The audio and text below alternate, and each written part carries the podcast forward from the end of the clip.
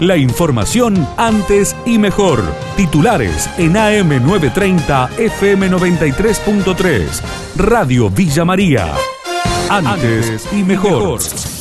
Millonario robo en barrio Palermo. Los jóvenes involucrados se van a abstener de declarar, lo informó el abogado Marcelo Silvano. Van a indagar a tres de los siete imputados, mañana indagan a los otros cuatro. Eh, la idea de la defensa es eh, hacerlos abstener a declarar hasta tanto sepamos cómo fue todo este tema. ¿Tienen antecedentes los jóvenes? No, ninguno tiene antecedente. No fue un hecho violento en el aspecto de golpes ni nada por el estilo. Fue tal cual ustedes los están caracterizando, una, te lo voy a decir con una palabra que se me viene ahora a la mente, pero que la tengo desde hace rato, una estupidez de mocosos que, creyéndose que pueden ser, te voy a utilizar otra palabra que se me viene a la mente, dealer, no sé qué quisieron hacer. Sinceramente me parece una locura. Es toda gente de familias conocidas, gente buena, gente que nunca se ha dedicado al delito, ni, ni sus padres, ni, ni sus parientes, ni nada. En la provincia de Córdoba se recuperó el 94% de los pacientes COVID que fueron tratados con plasma. Gustavo Vicintín, jefe del Departamento del Sistema Provincial de Sangre, brindó detalles.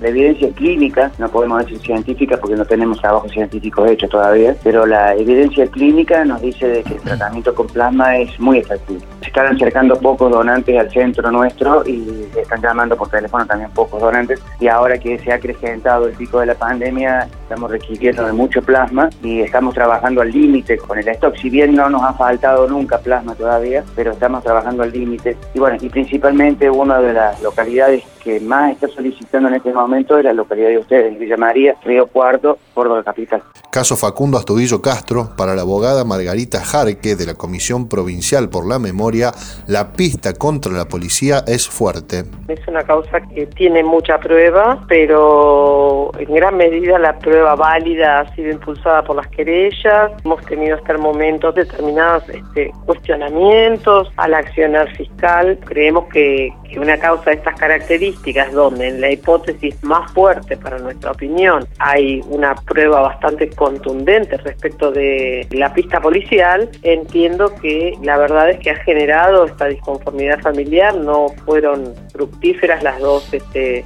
recusaciones que articulamos, pero sí tuvo mucho resultado el viaje de Cristina a Buenos Aires, en las pericias que se esperan para el primero de octubre aproximadamente, veremos, porque también es real que un cuerpo, eh, bueno, con esos eh, niveles de deterioro, puede arrojarnos certeza o puede arrojarnos quizás simplemente un poco de información. El economista jefe de la UIA, Diego Coats, dijo que los anuncios del presidente para el sector industrial van en la línea correcta. Yo creo que van en la línea correcta, dentro de las 60 medidas que están dando vueltas eh, hace un mes por lo menos, el primer paquete que se anuncia, después se está terminando de, definir el resto que tiene que ver con los beneficios para contratar gente, en particular en el interior del país, con lo que era el decreto 814, que tenía beneficios adicionales para el contratado personal en las regiones más postergadas, pretensiones, reintegros para promover las exportaciones, fiscales para promover la inversión, que todavía nos anunciaron, así que supongo que se irán anunciando semana tras semana.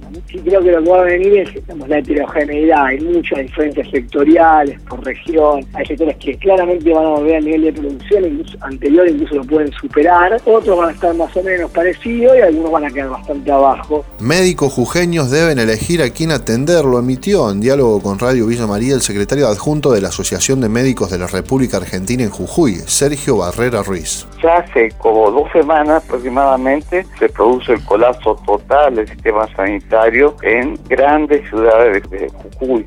Si a eso le suma la cantidad de colegas que están contagiados, o sea, para que te dé una idea, somos solamente 1.300 médicos que trabajamos en el sistema público y a eso le suma que 100 lanzaron ciencia COVID durante primera semana de marzo, más los contagiados, que somos un 30%, ya sea que estamos todavía convalecientes, como en mi caso, está dejando aproximadamente entre 800 médicos para atender toda la población.